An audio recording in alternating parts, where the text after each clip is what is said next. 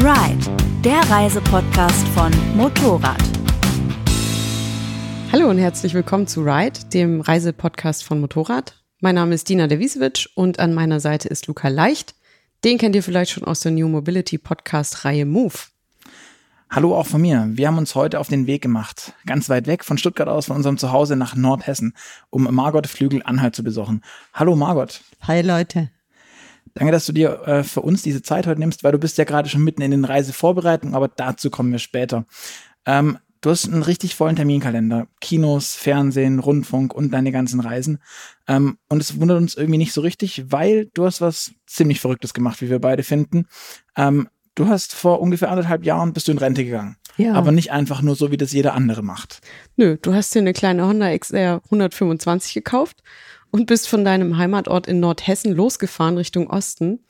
Und zwar nicht einfach nur nach Erfurt, sondern bis an die Grenze zu China und auch wieder zurück. Vier Monate warst du unterwegs, hast 18 Länder durchreist und bist 18.000 Kilometer gefahren. Aber jetzt kommt erst der Teil, den ich so verrückt finde. Du hattest gar keinen Motorradführerschein zu der Zeit und auch keinerlei Erfahrung mit dem Motorradfahren. Wie bist du denn auf die verrückte Idee gekommen, diese Reise ausgerechnet mit dem Moped zu machen? Der Richtigkeit halber muss man sagen, dass ich tatsächlich eine Fahrerlaubnis hatte für die 125er und zwar mit meinem alten Lappen, dem grauen Führerschein, mit dem ich äh, ohne Prüfung und ohne ähm, äh, Übung eine 125er fahren durfte. Aber ich hatte, als ich mich entschieden habe, damit aufzubrechen, tatsächlich noch nie auf dem Motorrad gesessen. Und auf die Idee gekommen bin ich deswegen, weil mein großer Plan mit dem Muli durch Russland zu wandern äh, gescheitert ist. Du wolltest eigentlich mit dem Muli losziehen. Das ist ja der Hammer. Das ist fast noch bescheuert, oder? Also eigentlich war mein Plan, ich, ich bin ja zu Fuß sehr weit nach Westen gegangen. Was heißt weit? Da ist man nach 3000 Kilometern angekommen und äh, dann, dann ist es Meer und dann geht's nicht weiter. Und nachdem ich da war, bin ich über die Alpen gewandert und dann war ich dann auch relativ schnell angekommen in Italien. Und dann habe ich mir überlegt, dass ich zu Fuß äh, gen Osten ziehen möchte, weil ich ähm, 2009 äh, mit der transsibirischen Eisenbahn von Moskau nach Ulaanbaatar in der Mongolei gereist war und festgestellt habe, dass Zentralasien ein sehr faszinierendes Land für mich ist. Und ich wollte eigentlich mit einem Muli von hier aus, von Nordhessen aus, durch Russland wandern, soweit ich in einem Jahr komme. Und ähm, habe dann bei der Gebirgsjägerdivision in Bad Reichenhall angefragt. Die haben ein Tragetierwesen und äh, gefragt, ob die mir ein Muli geben können, verkaufen können, wenn es dort nicht mehr arbeitsfähig ist. Und das hat eine Weile gedauert. Ich beschreibe das in meinem Buch über Grenzen äh, den Prozess, äh, wie das vor sich gegangen ist, auch genauer. Äh, das gab mehrere Telefonate, das ist wohl eine sehr geheime Geschichte gewesen, wann die Mulis dann ab, äh, fertig sind. Und auf jeden Fall am Ende hat dann ein Ober-Muli-Entscheider mir mitgeteilt, dass wenn die Mulis bei der deutschen Bundeswehr in Rente gehen, dass sie dann kaputt sind, wie manches andere bei der Bundeswehr und dann eben nicht mehr weiterlaufen können. Deswegen war mein Einmarsch mit dem Muli von der Bundeswehr in Russland gescheitert. Jetzt muss ich aber nochmal fragen, wir sprechen von Muli, von, von einem Tier, von, einem, von der Kreuzung aus Esel, aus Esel und Pferd. Ja, also Esel geht nicht, weil der, ähm, wenn er nass wird, wird er krank und Pferd kann nicht so weit gehen. Aber das Muli, ein Maultier, Mischung aus Esel und Pferd, ist extrem belastbar und deswegen benutzt die Bundeswehr auch diese Tiere, um Krieg zu spielen in den Bergen. Die, die können sehr weit gehen, die können sehr ausdauernd gehen, die brauchen nicht viel zu essen und finden das unterwegs und vor allem können die sehr viel tragen und die sollten mein Gepäck tragen. Mhm. Ich wollte nicht reiten. und jetzt äh, vom Muli zum Motorrad, wie, wie ja. hast du den Gedankensprung? Also, nachdem ich festgestellt habe, dass es mit dem Muli nichts wird, ähm, hat mein jüngerer Sohn, der auch Motorradfahrer ist, mir vorgeschlagen, Mutter, du kannst ja eine 125er fahren, mach's doch damit. Und dann habe ich, äh, hat er die gekauft, dann stand die da und dann habe ich angefangen zu, zu, überlegen. Jetzt mach endlich. Mutter, Mutter, geh endlich mal los. Geh mal gen Osten. Genau. Und dann habe ich mir überlegt, was kann ich denn, wo kann ich denn mit dem Teil hinfahren und habe im Internet recherchiert und habe dann den Pamir Highway entdeckt und habe festgestellt, ah, Geheimtipp für Motorradfahrer und Radfahrer und andere Fernreisende. Und ähm, das war die weiteste Möglichkeit, die ich mit dem Motorrad in, den, in der Zeit schaffen würde, ähm, die ich mir vorgenommen hatte. Und dann kommt die chinesische und afghanische Grenze und da ist natürlich dann sind ganz neue Bedingungen. Das waren so die natürlichen Grenzen. Und bis dahin wollte ich das machen. Dann auf dem Pamir Highway durch den wackeren Korridor sozusagen, durch an der afghanischen Grenze entlang und dann unten rum über den Iran und die Türkei zurück. Und dann habe ich das vorbereitet und habe es dann gemacht. Und unabhängig jetzt vom Verkehrsmittel, das du gewählt hast, wie bist du überhaupt drauf gekommen, für so eine lange Reise? Also was hat dich bewegt, loszuziehen? Also ich habe ähm, 23 Jahre lang als Sozialpädagogin in der Kreisstadt Eschwege gearbeitet und saß die letzten Jahre überwiegend in einem kleinen Erkerchen im zweiten Stock des alten Rathauses und arbeitete verwaltungstechnische Produkte. Und äh, meine, die Möglichkeit, mit Bürgern und Bürgerinnen außen zu arbeiten, war sehr äh, eingeschränkt durch die Strukturen, die inzwischen in allen Verwaltungen mhm. gegeben mhm. sind, dass man eigentlich nur noch für die Akten arbeitet. Und äh, irgendwann habe ich gedacht, dann gehe ich lieber irgendwo in, im Iran ins Gefängnis, als länger hier zu sitzen und aus einem kleinen Fachwerkfenster in, in ein Stückchen Himmel zu gucken und habe mich dann entschieden, äh, ich muss jetzt so weit und so lange wie möglich unterwegs sein. Und was war dann dein Plan an Reisezeit, die du dir vorgenommen hast? Also ich bin noch äh, selbstständig tätig als rechtliche Betreuerin ähm, für verschiedene Betreuungsgerichte und kann meine Betreuten nicht wirklich länger als ein Vierteljahr mhm. ähm, so ohne Betreuung lassen oder mit Ersatzbetreuung lassen. Deswegen habe ich gesagt, drei bis vier Monate. Jetzt vorweg mal die Frage, hat es hingehauen oder? Es hat alles gut geklappt. Ja, so ungefähr vier Monate ja, warst du genau. Unterwegs, ich war ja? knapp vier Monate unterwegs und meine Betreuten waren gut versorgt und äh, ich kann die alle weiterführen und alles ist gut gegangen. Jetzt hast du ja aber ähm, gerade eben schon angesprochen, du hast ein Buch geschrieben über Grenzen. Du hast aber nicht nur ein Buch gemacht. Also wir persönlich sind jetzt darauf aufmerksam geworden, weil es auch einen Film gibt. Ähm, du bist jetzt ja nicht, wie das gerade vorhin ein bisschen anklang, alleine auf deine 125er gestiegen und man guckt Kompass Osten los, sondern du hattest ein Filmteam dabei. Ich habe das auch so im Vorgarten stehen, ganz klar. Ähm, wie kommt man an ein Filmteam? Das macht man jetzt ja wirklich nicht mal geschwind, wie der Schwabe sagt. Also das Filmteam war, ich war 117 Tage unterwegs und das Filmteam war zwölf Tage dabei sieben Tage im Pamir und fünf Tage im Iran. Äh, den Rest der Zeit, also 105 Tage, war ich alleine un unterwegs und habe selbst gefilmt mit GoPro und Helmkamera, also Helmkamera und Handy.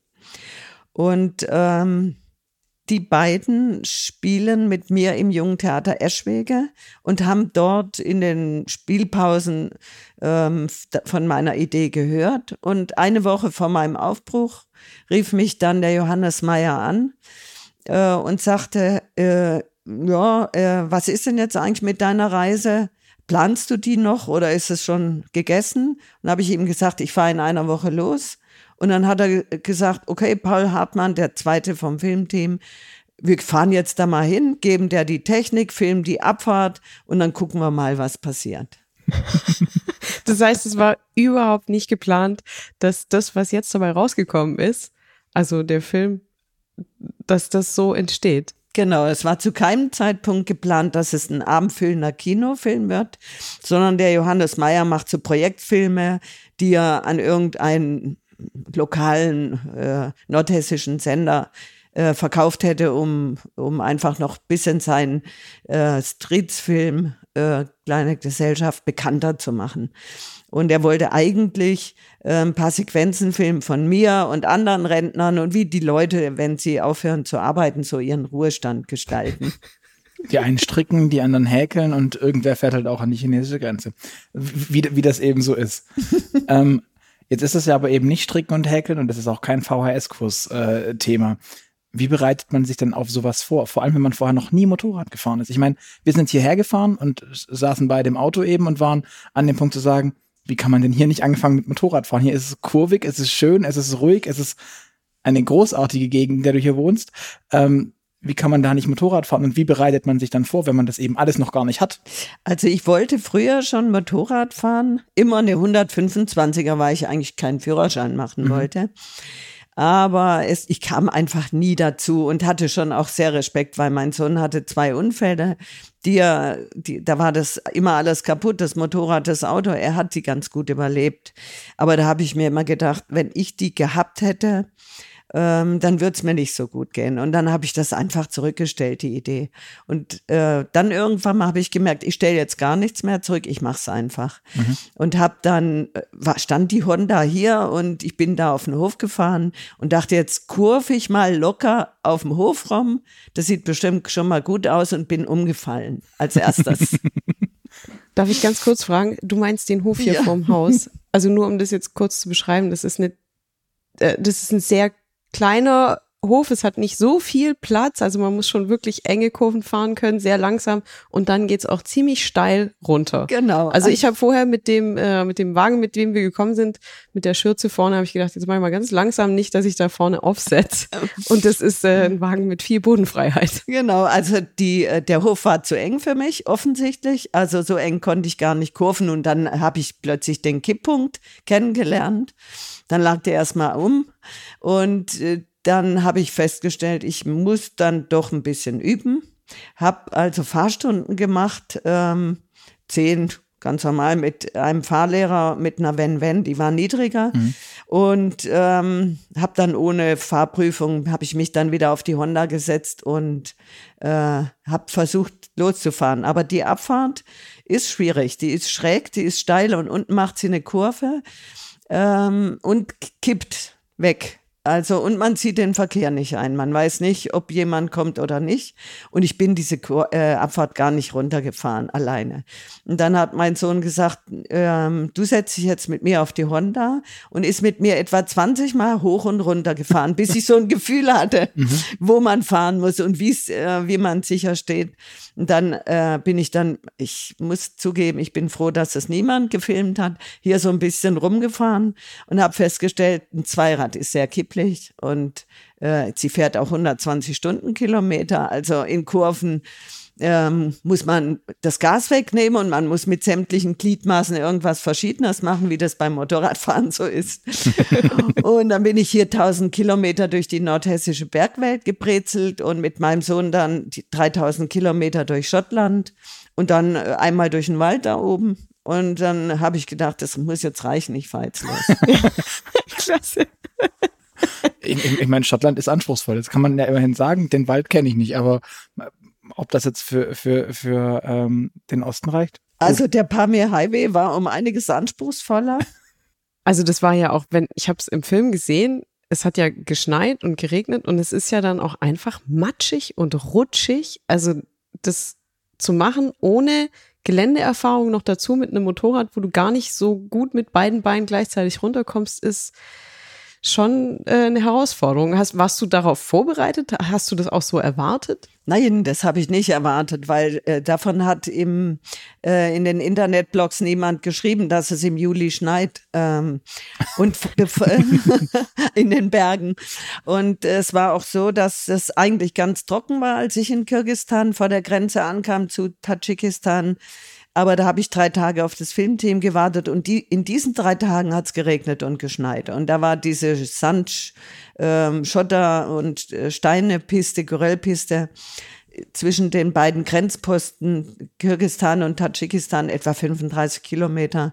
Die war komplett ähm, eine einzige Schlammhölle, überall Wasser und fließendes Wasser auch und unter dem Wasser Steine. Also man hat, ähm, ich mir kam ein Motorradfahrer von oben entgegen im Schneesturm, habe ich gesehen, äh, dass er auch doch ein paar Mal gestürzt war, so wie er aussah. also ich war, hatte nicht als einzige Probleme und das war schon echt grenzwertig. Ähm, mein, das ein zweites Problem kam dazu, dass die Honda einen Vergasermotor hat der ab 3000 Metern mit dem Benzin-Luft-Gemisch nicht mehr so klarkommt. Und wenn dann immer Leute sagen, wenn sie den Film sehen, ja, warum bist du denn nicht ein bisschen zügiger durchgefahren? dann ist es leider so, dass die Honda eben überhaupt nicht zügig gefahren ist bei der Höhe, sondern im ersten Gang sehr langsam vor sich hingetuckert ist. Und dann, wenn's, wenn man dann rutscht, kann man auch kein Gas geben, ja. um da rauszukommen. Ja. Und das war schon grenzwertig. Aber Glücklicherweise war ja das Filmteam dabei. Die haben mir dann immer geholfen, die Honda aufzuheben. Ich konnte sie alleine aufheben, aber ohne Gepäck und ich hätte dann immer alles wieder abmachen müssen. Dann haben wir später das Gepäck komplett runtergemacht, bis auf die Seitentaschen. Und danach bin ich auch nicht mehr gestürzt. Aber gefühlt ähm, war das so, dass ich gedacht habe, okay, das kann ich nicht. Das habe ich nicht geübt. Und ich, es gibt keine Möglichkeit, außer es zu machen weil ich war da jetzt. Mhm. Und ich konnte weder, zurück wäre genauso blöd gewesen. Also gab es für mich nur die Möglichkeit, ähm, weiter nach vorne zu fahren und weiter hochzufahren. Und ähm, das kann, habe ich gelernt in meinen vielen Jahren Kampfsport, dass ich durchhalte. Mhm. Dass ich also einfach nicht aufgebe, wenn es keinen Grund gibt. Ich war noch nicht tot, das Motorrad fuhr noch, also bin ich weitergefahren.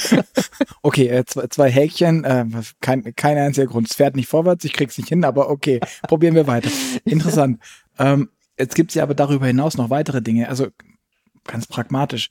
Visa, äh, Sprachkenntnisse, ähm, weiß ich nicht. Versicherung, Auslandskrankenversicherung, mhm. Unfallversicherung. Um das, um das mal sehr deutsch anzugehen. ja. ähm, wie hast du das mit der Auslandskrankenversicherung gelöst? Also ich habe mich tatsächlich zwei Jahre während der Arbeit immer wieder darauf vorbereitet, habe ge genau gecheckt. Da gibt es ja viele, die schon in die Richtung unterwegs waren oder länger unterwegs waren habe gemerkt, welche Versicherung ich abschließen musste. Ich brauchte eine Lang Langzeitkrankenversicherung, ich brauchte ein Carnet de Passage für den Iran, mhm. ich brauchte sechs Visa und äh, einen gültigen Pass. Ich brauchte alle möglichen äh, anderen Versicherungen, Kfz-Versicherung, grüne Versicherungskarte, die für die äh, asiatischen Teil der Türkei zum Beispiel gültig ist und so weiter das habe ich, ich habe mir das alles, äh, ich bin ja auch sehr deutsch, habe mir das alles ordentlich aufgelistet und abgearbeitet. Und zwar so, so ein Timing gemacht, wann muss ich was machen. Und am Ende hatte ich tatsächlich alle Papiere zusammen, bis hin zum internationalen Führerschein.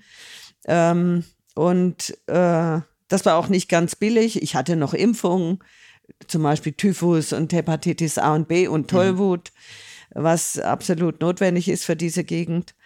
Ähm, das war schon richtig ein Zweitjob neben meinem Job, diese Reise vorzubereiten. Und vor allem ist es ja nicht so, dass man äh, im Internet irgendeine Seite öffnet und dann steht sauber aufgelistet, was man machen muss.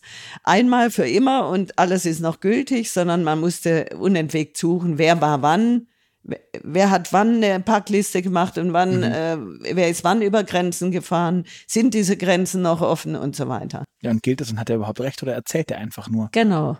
Das heißt, man hat viele Informationen, musste man dringend nochmal überprüfen. Mhm. Das ähm, gerade mit Turkmenistan, da gibt es eigentlich nur einen Grenzübergang, der davor zu hatte im Jahr davor. Also 2017 war der geschlossen. Mhm. In diesem Jahr 2018 war er dann auf. Aber die Öffnungszeiten sind schwierig und er kann jeden Tag wieder schließen. Also man musste auch unterwegs gucken, muss mhm. ich jetzt da hinfahren oder muss ich ganz woanders hinfahren? Und wie hast du das äh, gemacht mit, also ich, du kannst wahrscheinlich auch Englisch sprechen, aber das hilft dir wahrscheinlich in Turkmenistan nur bis zu einem gewissen Grad weiter. Also ich habe äh, mehrere Semester Russisch gelernt in der Volkshochschule mit anderen Leuten zusammen, die älter, alle älter sind als ich und habe dadurch eine Basis an Russischkenntnissen, die absolut ausreichend ist für so eine Reise. Und alle Länder bis zum Iran durch die ich gefahren bin, äh, gehörten früher zur Sowjetunion und in allen Ländern ist die kirgisische Schrift und Russisch noch üblich. Das war ein guter Vorteil für mhm. mich. Ah, Kyrillisch lesen kannst du dann das auch? Das kann ich gut, ja. Wow, okay. Ja gut, das hilft dann natürlich. Ähm, du hast vorhin gesagt, du warst Sozialpädagogin und äh, hast die Reise so nebenher vorbereitet, praktisch die zwei Jahre. Äh, hast du dir da auch Gedanken darüber gemacht, wie du zum Beispiel technische Probleme am Motorrad löst oder so Verschleißteile, also Kette nachspannen? Ähm, es gibt viele Motorradfahrer, die sind seit Jahren Tausende von Kilometern unterwegs, die machen das nicht selbst. Weiß ich nicht, ob sie es nicht können, aber so ein Reifenwechsel ist jetzt nicht mal eben gemacht und das musst du bei 18.000 Kilometer, ja, Ölwechsel, also da fällt ja sämtliches an. Also ich hatte ein, habe ein super Handbuch von der Honda. Das habe ich oft studiert und habe festgestellt, die Beschreibungen sind so, äh, dass ich es, wenn irgendwas ist, unterwegs abarbeiten kann. Und da steht es ja auch in Englisch und so weiter drin. Also hätte ich das mit irgendjemandem zusammen gemacht. Ich hatte Bremshebel dabei, Kupplungshebel, Schläuche, das sind Schlauchreifen, ähm, Kabelbinder, äh, Zündkerzen und so weiter. Ähm, ich habe sechs Ölwechsel gehabt, die ich alle immer in Werkstätten machen konnte und dreimal die Kette nachspannen. Hat mir auch immer wer gemacht, weil ich mit meinem kleinen Bordwerkzeug die ähm, äh, Schrauben nicht mehr aufgekriegt ja. habe, weil es vorher ein Mann zugedreht hat. Du warst ja. ernsthaft mit Bordwerkzeug unterwegs. Also du hast dir nicht irgendwas was fancy. Du bist mit dem mit dem kleinen, ich nehme an, das ist das Honda, das blaue Päckchen, das irgendwie so drei äh, Zigarettenschachteln großes mit diesem furchtbaren Schraubenzieher, der gefühlt sich quasi in der ersten halben Umdrehung runddreht. Damit bist du losgezogen. Dem Motorradreisenden Profis da draußen zieht gerade alles zusammen. Also, also mir wird jetzt schlecht. Also ich sag mal so, äh, ich war in sechs Werkstätten und ich wusste, wo, also ich wusste, wo die erste Werkstatt ist. Die mhm. ist nämlich in Osch. Die wird von Schweizern da betrieben. Und da habe ich dann erst einen Ölwechsel gemacht. Ähm, und dort habe ich das ganze Motorrad wieder checken lassen. Vorher war es hier in der Werkstatt, war also alles in Ordnung. Und ähm, dann war ähm, die Kette eben durch diese Sand Schlammpiste ziemlich abge, das Kettenrad, mhm. das, die Kette war ziemlich abgeschmürgelt. Und es gab unterwegs keine Werkstatt mehr bis in Iran. Und das war sehr weit und da ist mir die Kette ab und zu abgesprungen. Da mhm. wusste ich, oh, und da konnte man sie auch kaum mehr na richtig nachspannen. Ja. Im Iran habe ich dann eine neue Kette drauf machen lassen in der Werkstatt. Und mit dieser Kette bin ich ähm, trotz abgeschmirgelten Kettenrad und Entspannung nach Deutschland gefahren. Und es gab an der Honda, muss man jetzt mal so sagen, wie es ist, keine weiteren technischen Probleme. Es gab auch, ich musste auch keinen Reifen äh, wechseln und die Reifen haben von, äh, waren am Ende nach 18.046 Kilometern nicht so abgefahren, dass man sie hätte wechseln müssen. Das ist beeindruckend. Ja. Und wie, wie hättest du das jetzt mit einem Muli gemacht? Also ich meine, ohne technisches Handbuch hast du unterwegs gedacht, okay, so ein bisschen Muli, Tierarzt, Grundkenntnisse eigne ich mir an, wenn es irgendwie hier komisch eitert, dann muss ich das machen oder wie? Wie hattest du dir das überlegt? Also ich hätte mich, äh, äh, ich, dieses Muli wäre perfekt ausgebildet gewesen, wenn es noch hätte laufen können. Und es hätte, ich hätte ja nur dort, ich hätte es ja mir dort abgeholt und hätte mich da einweisen lassen beim Militär ein paar Tage und dann, äh, das macht ja dann auf Befehl irgendwas. Das hätte dann einfach mich übernommen als Bo Boss und dann wäre das wahrscheinlich gelaufen. Ja. Zuverlässig wie die Honda. genau. Ähm, du hast vorhin gemeint, also gerade Pamir Pass war fahrerisch eine Herausforderung. Ähm, und ich habe jetzt auch rausgehört, du bist einige Male gestürzt. Ist ja auch im Gelände, wenn man nicht erfahren ist, also sowieso normal. Und auch sonst, das gehört, glaube ich, einfach dazu. Ja, also ich, ja, ich kann da einiges, ja, doch, einige Stürze vorweisen. Ähm, hast du dir mal ernsthaft wehgetan auch oder waren das immer relativ, ja, doof, hingefallen, aufstehen, wieder weiter. Genau, also normal bin ich immer umgefallen, nur beim Anhalten und habe dann gelernt, Bremshebel auszutauschen. Aber einmal bin ich richtig gestürzt. Äh, das war äh, im Wackern, also nahe des Wackern-Korridors an der afghanischen Grenze. Da habe ich vor einer Wasserrinne, wollte ich einen niedrigen Gang schalten. Es ging nicht schnell genug und habe ich gebremst mit der Vorderradbremse. Die ist bei der Honda zu, sehr viel stärker als die Rücktrittsbremse und dann hat das Vorderrad blockiert, das Hinterrad ist im Schotter weggerutscht. Und ich bin dann in hohem Bogen in die Steine gekracht. Das hätte mir äh, ein paar Blessuren, also ein paar Prellungen eingebracht, ähm, äh, aber nicht ernsthafte Verletzungen. Aber ich habe meine Beine sozusagen nicht schnell genug aus der Sturzlinie des Motorrads rausgekriegt und das ist dann mit einer Eisenkante direkt auf meinen Knöchel mittig draufgekracht. Und der war angespalten, würde ich jetzt mal sagen. Mhm. Und fing dann ganz sofort an zu bluten und äh, anzuschwellen. Und nach fünf Minuten habe ich den Schuh ausgezogen, weil ich gemerkt habe, das geht so gar nicht mehr. Und dann war das mhm. so groß wie ein kleiner Kürbis und hatte auch furchtbar wehgetan. Und dann habe ich, ähm, konnte ich den Schuh auch nicht mehr anziehen. Da kam dann aber ähm, fünf Minuten später ein Motorradfahrer mit seinem Vater in der anderen Richtung unterwegs in Pamir. Ähm, ein junger polnischer Polizist, der in Breslau dort äh, bei der Polizei als Sanitäter unterwegs ist und hatte in seinen Packtaschen absolut alles, was man zur ersten Hilfe braucht, hat mich äh, 100 pro Erst, Erste Hilfe behandelt, ähm, hat gecheckt, der Fuß ist nicht gebrochen, ähm, hat da mir Eisspray gegeben, damit ich beschäftigt bin und hat dann ähm, einen Verband angelegt und äh, hat einfach vor allem mir das Gefühl gegeben, äh, das ist jetzt zwar blöd, aber ich sterbe jetzt da nicht. Das Motorrad war noch nicht mal kaputt. Äh, der, der, das Visier ist aus dem Helm rausgesprungen, das haben sie mir dann wieder reingebastelt. Es war natürlich sehr verkratzt von den Steinen. Äh, aber es war klar, ich würde die Reise fortsetzen können mhm. und das war mir das Allerwichtigste. Und danach hat er mir dann polnische Schmerztabletten gegeben, die funktionieren etwa so wie die polnischen Böller. Da konnte ich mal, okay. da konnte ich meine Ibuprofen weglassen. Und dann hat er mir noch eine Heparinspritze gegeben für eine Thrombose, falls da sich äh, irgendwie eine Entzündung äh, andocken würde. Und dann ist der Paul Hartmann, der ja ähm, vom Filmteam mit dabei war, äh, hat dann die Honda zwei Tage lang in die nächste größere Stadt gefahren. Der konnte übrigens auch noch nie, saß der auf dem Motorrad. Diese ganze Geschichte ist großartig. Ja. Und ich hab, musste ihm zeigen, wo Bremsen sind und wo Kupplung ist und was da unten ist mit den Füßen und so weiter. Und dann hat, ist der gefahren. Der ist zwar auch mal umgekippt, das haben wir aber niemandem erzählt. Und Bis jetzt. und dann haben, äh, hat der, ich saß dann im, im SUV, der sozusagen das Filmteam begleitet mhm. hat, von Osch nach Dushanbe der Fahrer.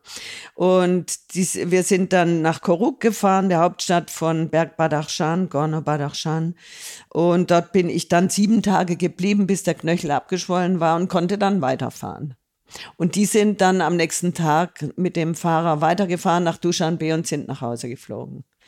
Und da war ich eine Woche in dieser Gegend, also 100 Meter von der afghanischen Grenze entfernt war das Haus etwa, äh, wo man laut Auswärtigem Amt sich überhaupt nicht aufhalten sollte und ähm, wo im Ernstfall, wenn man jetzt eine schwere Verletzung hat, die lebensgefährlich ist, wo das dann auch bedeutet, dass man stirbt. Weil okay. es keine Möglichkeit gibt, ähm, Erste Hilfe von, vom ADAC zu kriegen. Der darf mhm. da nicht landen und er würde da auch gar nicht landen, er würde einfach abgeschossen werden. Wusstest und, du das vorher, als du da warst, oder hast du das hinterher gegoogelt und nachgedacht so, nein, Gott sei Dank bin ich wieder da? Das wusste ich vorher.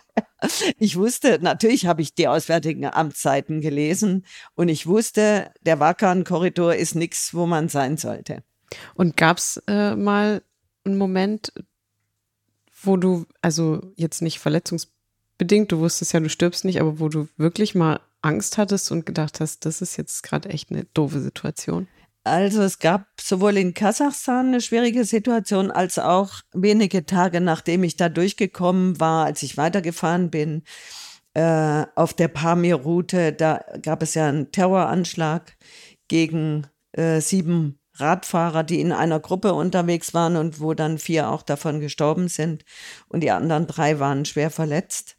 Das war genau da, wo in der Nähe, wo ich im Prinzip mich aufgehalten habe bei dem Unfall. Und das andere in Kasachstan war eine Situation, wo ich äh, ab von der Straße auf einer noch kleineren Piste äh, an einem Tempeltor ein bisschen gefilmt habe und aus den Augenwinkeln gesehen habe, dass ein schwarzer Wagen mit verdunkelten Scheiben anhielt und dann sich auf die Auffahrt zur Straße hin mittig stellte, so dass ich eigentlich kaum mehr da hochkommen konnte. Und ähm, da stiegen dann drei Männer aus, die sich ziemlich eindeutig blöd verhalten haben und sich eindeutig auf mich fokussiert haben. Und äh, ich habe halt gelernt bei meinen Kampfsportübungen, Wing Zung, dass ich einer Situation, die schwierig wird, äh, nicht, ähm, dass ich da nicht hysterisch werde, sondern dass ich sie analysiere. Was ist jetzt los? Ich habe festgestellt, das sieht nicht gut aus dann habe ich zusammengepackt und habe äh, eine Entscheidung getroffen. Und wenn ich eine Entscheidung treffe, ist das eine sehr klare Entscheidung, die sich auch den anderen sehr deutlich mitteilt. Ich bin dann kein Opfer. Das heißt, ähm, ich habe meine Sachen zusammengepackt, habe mich aufs Motorrad gesetzt und bin an, hinter diesem Auto ganz eng hoch auf die Straße zurückgefahren, wusste allerdings nicht, ob ich jetzt in Gegenverkehr gerate, weil ich es nicht ja. einsehen konnte. Ja. Da kam glücklicherweise keiner, aber ich musste kurz anhalten, um um die Kurve zu, sehr steil zu kommen. Und in dem Moment kamen die drei Typen auch schon auf mich zu und dann äh, habe ich ja einfach Gas gegeben, bin abgefahren. Die sind mir glücklicherweise nicht gefolgt. Ich hatte viel Bargeld dabei, weil ich Bargeld für den Iran brauchte, mhm. ähm, weil man dort nicht am Geldautomaten Geld abheben kann. Deswegen äh, kann ich mir schon vorstellen, dass sie das auf mein Geld abgesehen haben. Aber ähm, Täter sind häufig nicht ganz so fit mit dem Denken. Und wenn der eine Plan nicht klappt, brauchen die eine Weile länger, um einen Plan B zu entwickeln. Und dann muss man diese Zeit nutzen, um die Situation für sich zu klären. Und das war dann für mich okay. Gott sei Dank, zum Glück. Ja, oder dir sei Dank. Ähm, Iran das äh, stelle ich mir jetzt als Motorradfahrende Frau spannend vor. Also Frauen im Iran dürfen ja gar nicht Motorrad fahren, wenn ich das richtig weiß. Ja, genau. Die würden, äh, ähm, das ist ja ein schützenswertes Gut der Familie, was dazu führen. Das Motorrad nee, oder die, die Frau? Frau? Ja, die Frau. Ja. Äh, das heißt, sie ähm, muss davor geschützt werden, sich zu verletzen. Und wenn sie es täte, würde sie mit Stockschlägen bestraft werden und ins Gefängnis kommen. Das klingt sehr nach Schutz. Ja. ja. Und ich war also für insbesondere die Menschen, die äh, nach 1979 geboren sind, also nach dem Jahr der Revolution, ähm, die also noch nie jemanden wie mich jemals gesehen haben. Also ein absolutes Novum. Und das hat man dann auch gemerkt, dass an Tankstellen, wenn ich äh, also einen Helm abgenommen habe, im Übrigen verschleiert unterm Helm, äh, dass dann also tatsächlich eine Schar von Männern, die sind da auch unterwegs, Frauen sind da nicht unterwegs, in großer Nähe ähm, äh, um mich rum saßen und äh, standen und ähm, beobachtet haben, was ich mache. Äh, also wie ich den, den Tankschlüssel in das Schloss stecke und wie ich den Tank öffne und wie ich den, äh, wie ich den dann wieder zumache, nachdem betankt ist und wie ich schalte und so weiter. Das ähm, war nie aggressiv, aber bei über 40 Grad Hitze und mit Motorradklamotten doch schon ganz schön nervenaufreibend. Manche haben, da wollten auch irgendwie helfen und brachten mir dann den Helm, während ich noch dabei war, den Tank zu schließen und so weiter. Also es war schon extrem anstrengend, aber nie in irgendeiner Weise ähm, belästigend. Die haben, halten viel Abstand äh, letztendlich auch und ich glaube, es gibt kein sichereres Reiseland für alleinreisende Frauen und Motorradfahrende Frauen als den Iran. Weil wenn die übergriffig werden würden, ähm, wenn sie zum Beispiel mich äh, vergewaltigen würden, mich als Christin, sie als Moslem, bedeutet das für sie die Todesstrafe. Und die wird im Iran zügig vollstreckt. Das heißt also, Angstmomente im Iran gab es für dich keine. Nicht die Bohne. Ich habe natürlich dann manchmal gedacht, Leute, Leute. Aber wahrscheinlich ziemlich interessante Begegnung. Ja, vor allem mit den Frauen auch. Weil die Frauen haben, ähm, die zum Beispiel den Iran nicht verlassen können, haben durchaus die Gelegenheit genutzt, mir mitzuteilen, wie sie diese Einschränkung, in denen sie in diesem System unterworfen sind, empfinden. Genau, und das beschreibe ich auch sehr deutlich in meinem Buch mit gefälschten Namen, um die Menschen zu schützen. Die Frage äh, hatte ich vorher schon auf der Zunge, als du ähm, von dem Buch gesprochen hast, weil, wie gesagt, also ich habe den Film gesehen, das mit dem Buch, das habe ich dann erst äh, später gesehen, war Hattest du das mit dem Buch als Idee schon äh, während der Reise irgendwann, dass sich das wahrscheinlich lohnen würde oder dass dir danach ist, das aufzuschreiben? Oder kam das jetzt nach dem Film, dass ein Verlag auf dich zukam und gesagt hat, eigentlich müssen wir nur noch das aufschreiben, was sie eh schon in so vielen Interviews gesagt hat und äh, das wird ein richtig gutes Genau. Erzeugnis. Tatsächlich ist es so, dass ähm, schon bei meinen früheren Reisen die Leute öfter gesagt haben, die meine Vorträge besucht haben und meinen Blog gelesen haben, dass ich doch eigentlich ein Buch schreiben sollte, aber ich habe dazu eigentlich keine Zeit, weil ich ja reisen muss. Will. und äh, ich äh, habe äh, sehr viel Texte mitgebracht, habe Tagebuch geschrieben und Blog. Und irgendwann mal kam der Dumont Verlag auf uns zu und hat gesagt, was ist denn jetzt hier mit dem Buch? Und dann habe ich gedacht, nö, kann ich jetzt, habe ich gar keine Zeit und so weiter.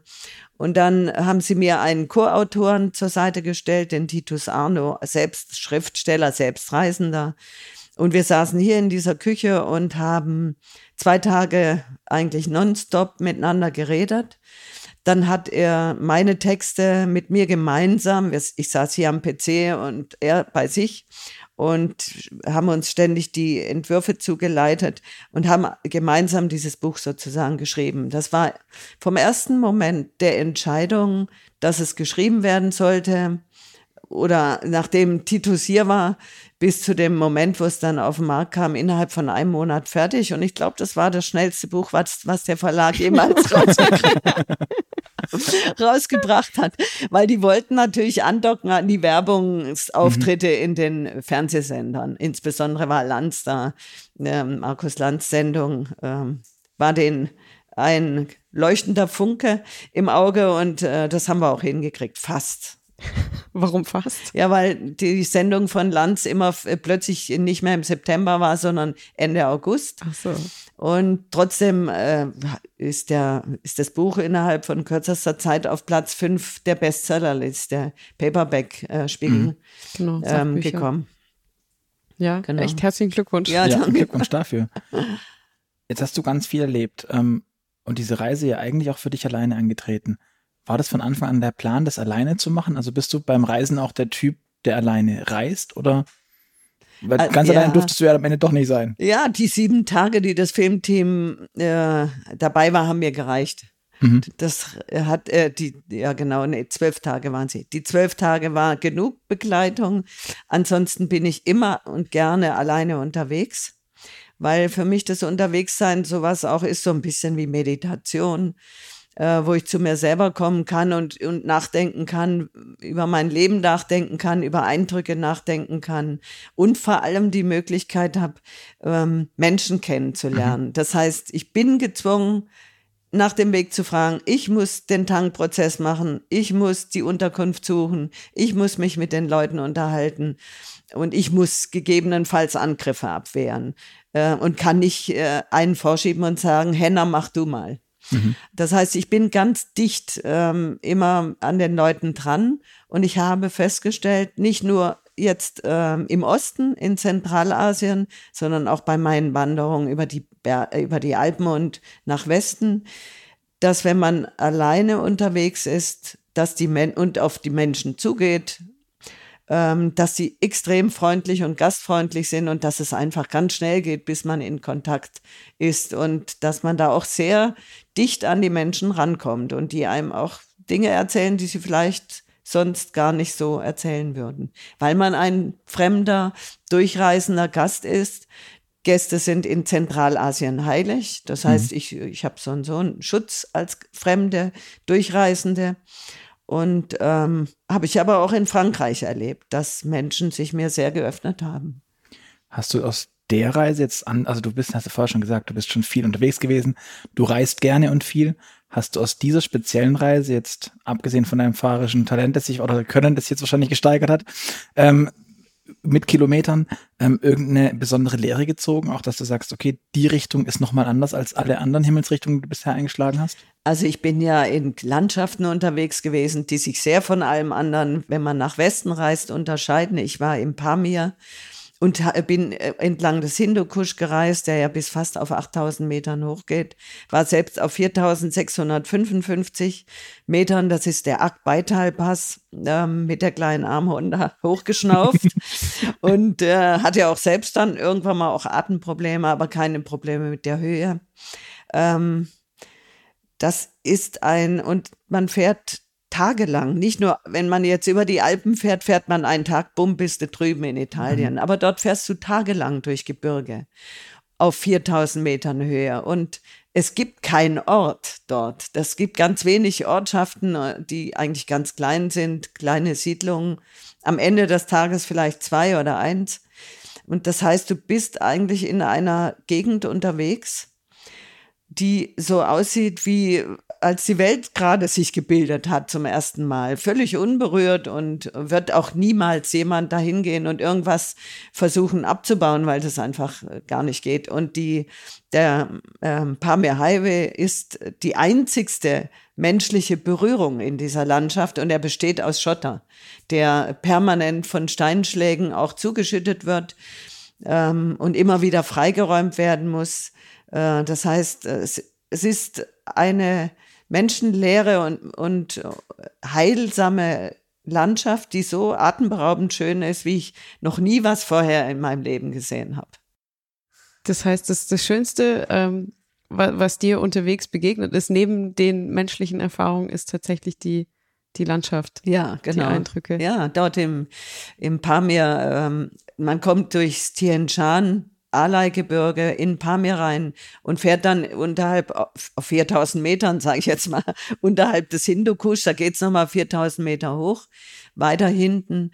Und das ist schon äh, unfassbar beeindruckend. Und deswegen bin ich da auch hingefahren. Das wollte ich natürlich auch sehen. Ja, also es ist beeindruckend im Film auch die Bilder, die landschaftlichen. Das ist schon echt der Hammer, ja. Genau, da vielleicht noch ein kleiner Einschub. Ähm, wir reden die ganze Zeit von einem Film. Wir schreiben euch natürlich dann die Adresse auch, du gehst ja auch auf, mit auf die Kino-Events, wo dann der Film gezeigt wird. Man kann, man kann dich dort auch kennenlernen, dir mal die Hand schütteln, vielleicht auch eine Unterschrift fürs Buch abholen, wenn man das dann dabei hat. Ähm, wahrscheinlich sogar kaufen dort. Ja, sie nickt. ähm, schreiben in die Shownotes die Termine, dass ihr da auch hinfahren könnt, wenn ihr denn wollt, beziehungsweise wenn Margot bei euch in der Nähe ist. Also tatsächlich ist es so, ich war von Ende August bis 30. September in über 80 Kinos unterwegs mhm. und habe den Film begleitet und dann auch das Buch dabei gehabt. Äh, jetzt läuft der Film seit 12. September in immer erneut neuen Kinos, wieder über 80. Und unter www.über-grenzen.de kann man ähm, sehen, wo da gibt es ein Google Maps, die interaktiv ist und wo man auf die Fähnchen gehen kann, kann man ja auch durch den Ticketshop, auf den Ticketshop mhm. zugreifen und sich Tickets bestellen. Da bin ich im Moment aber nicht dabei. Aber ich werde, wenn ich wieder von meiner nächsten Reise zurück bin, Ende Januar auf Lesereise gehen. Mhm. Und da ähm, findet man auch auf unserer Homepage die Termine dann. Nächste Reise, das ist ein gutes Stichwort. Äh, wann geht's los? Also in sechs Tagen fahre ich los. das ist echt heftig. Ähm, Wo geht's hin? Ja, genau, ich fahre wieder mit diesmal mit meinem alten Benz ähm, durch den Iran und ähm, bin da jetzt schon mit, mit dem Guide am Verhandeln, wo wir uns treffen, weil ich äh, dort mit dem Guide äh, zusammen unterwegs bin, um ein bisschen hinter die Kulissen zu kommen. Vielleicht schützt mich das auch vor dem Geheimdienst, weil der mit denen eh in Verbindung steht. okay. Sollen wir irgendwie zeitlich gucken, dass wir den Podcast vielleicht veröffentlichen, nachdem du den Iran verlassen hast? Also ich, ich bin ja, ich halte mich da immer an die Regeln. Ich bin ja nicht hier unterwegs, um Regelverstöße zu ähm, zu unternehmen, weil ich so das System nicht ändern kann, sondern ich möchte einfach die Menschen kennenlernen. Und ich hoffe dann natürlich, dass ich mit dem Guide zusammen leichter äh, Anschluss äh, auch an die Menschen bekomme.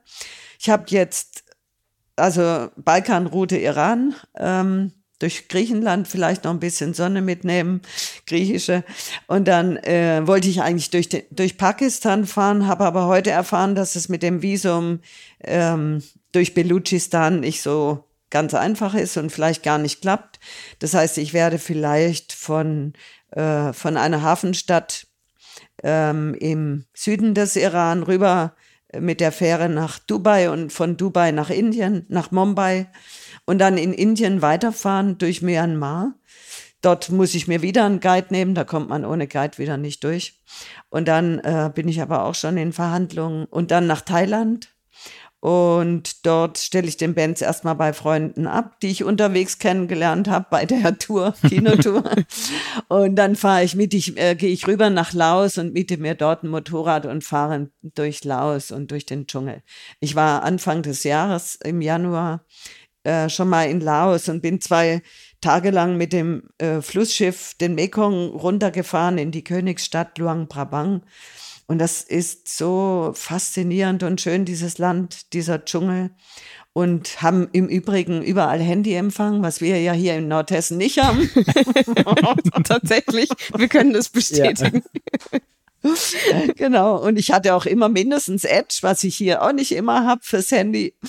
Also ähm, das heißt, man kann dich dort auch begleiten. Ja, genau. Also es ist zumindest so, ähm, die Menschen haben keine Straßen. Mhm. Entlang des Flusses werden die äh, Waren von den Touristenschiffen mitgebracht und dann immer angelandet und ausgeladen.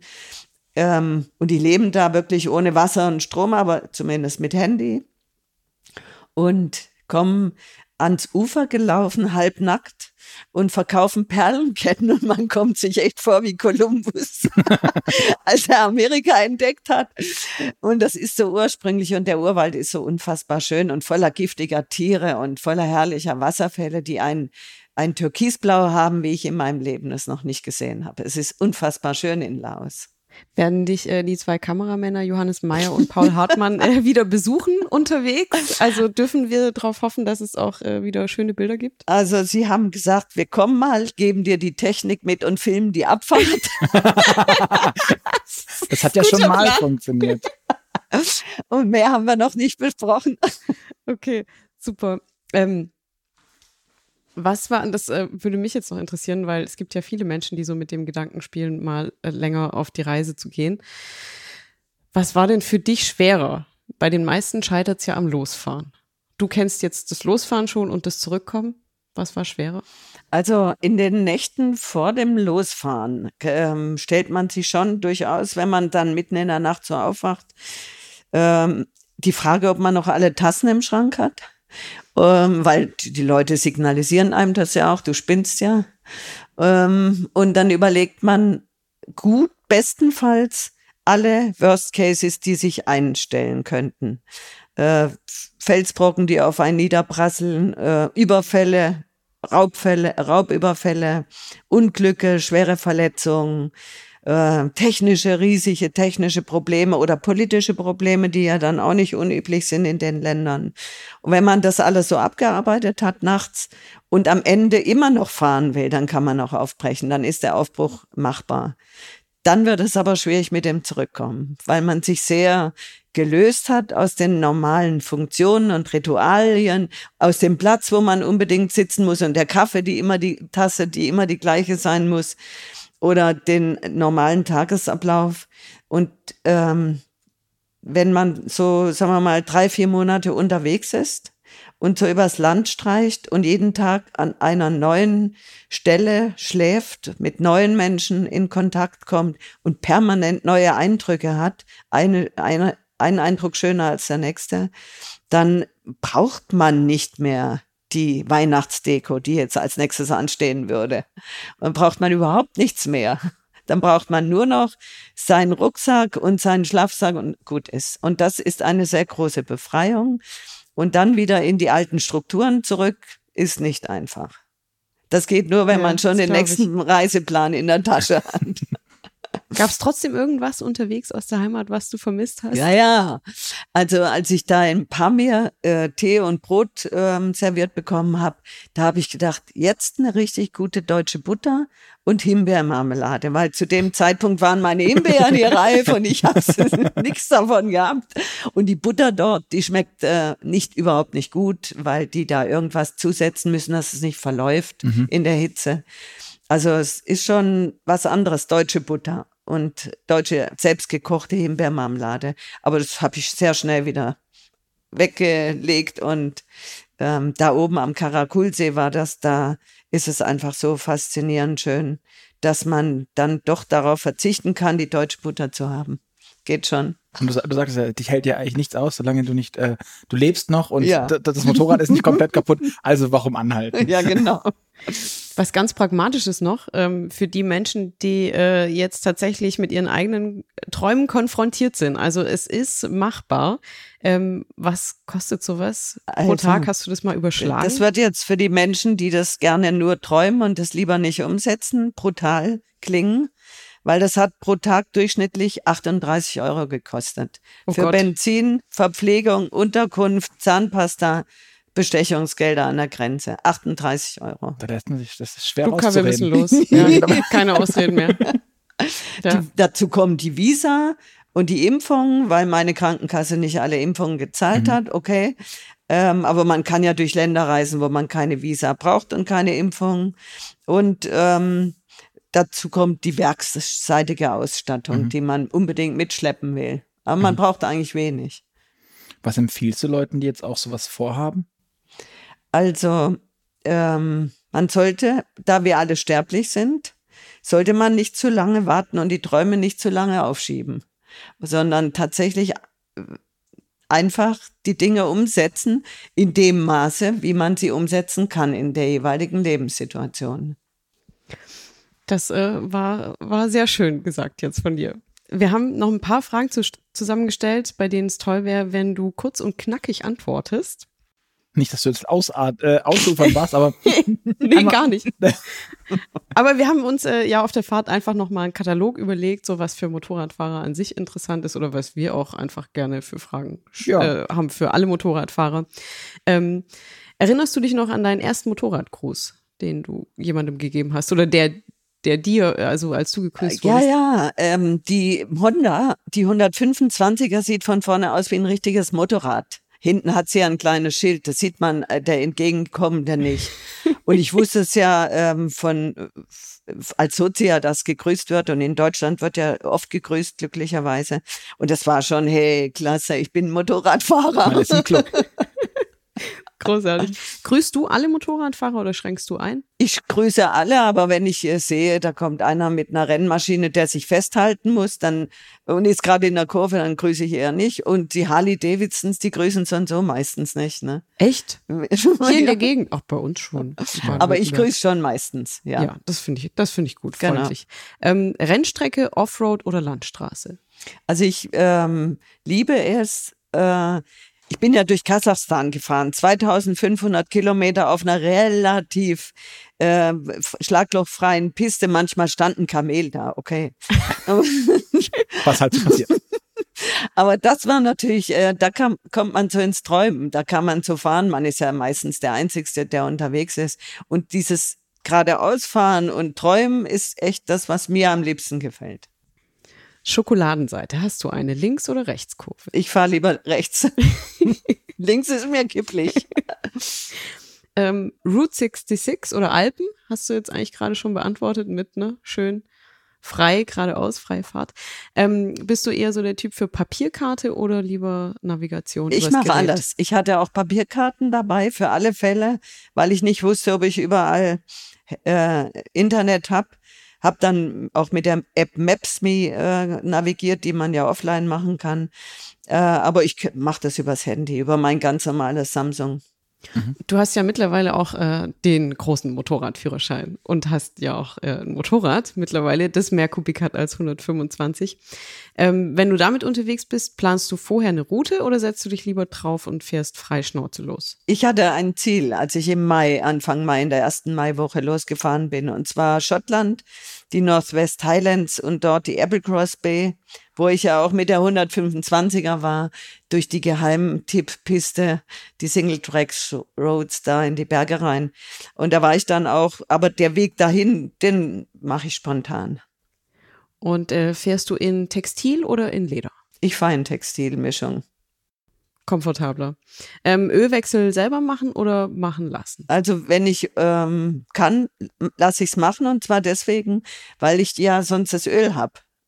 Das in irgendeinem Behältnis und das muss ich ja auch irgendwo entsorgen. Und ich äh, finde es blöd, das in die Umwelt zu schütten. Also bin ich in der Werkstatt, wenn die das Öl abnehmen wollen. Dann können Sie es auch gleich machen. Okay, danke dir, Margot. Ja. Gerne. Dankeschön. Und euch da draußen auch vielen, vielen Dank fürs Zuhören. Ähm, wie gesagt, nochmal, der Film in den Kinos über Grenzen läuft schon. Ähm, die Infos packen wir euch in die Show Notes. Und auch schon gesagt, es gibt ein Buch, wenn ihr also lieber lesen wollt und euch das nicht in, am Stück in äh, ein paar Minuten quasi zu Gemüte führen. Sehr ausführlich, 1495 im Dumont Verlag erschienen, über Grenzen. Margot ist Autorin. Wir sagen Danke. Ja, danke schön fürs Zuhören. Wir hoffen, es hat euch gefallen. Luca und ich, wir freuen uns riesig auf euer Feedback, Lob, Kritik, Anregungen. Wir nehmen uns alles zu Herzen. Wir hoffen natürlich, dass es euch gefallen hat. Schreibt uns gerne eine Mail an info@motorradonline.de, bewertet uns auf iTunes und lasst einfach einen Kommentar da. Wir freuen uns. Und dann auch dir nochmal vielen, vielen Dank, Margot, für die Zeit und dass du deine Reisevorbereitung für uns kurz unterbrochen hast. Gerne. Ja, und für die nächste Reise alles Gute und wir hoffen, dass wir dann einfach nächstes Jahr nochmal vorbeikommen Ja, dürfen bei dir. Gerne, gerne. Bis dann, ciao.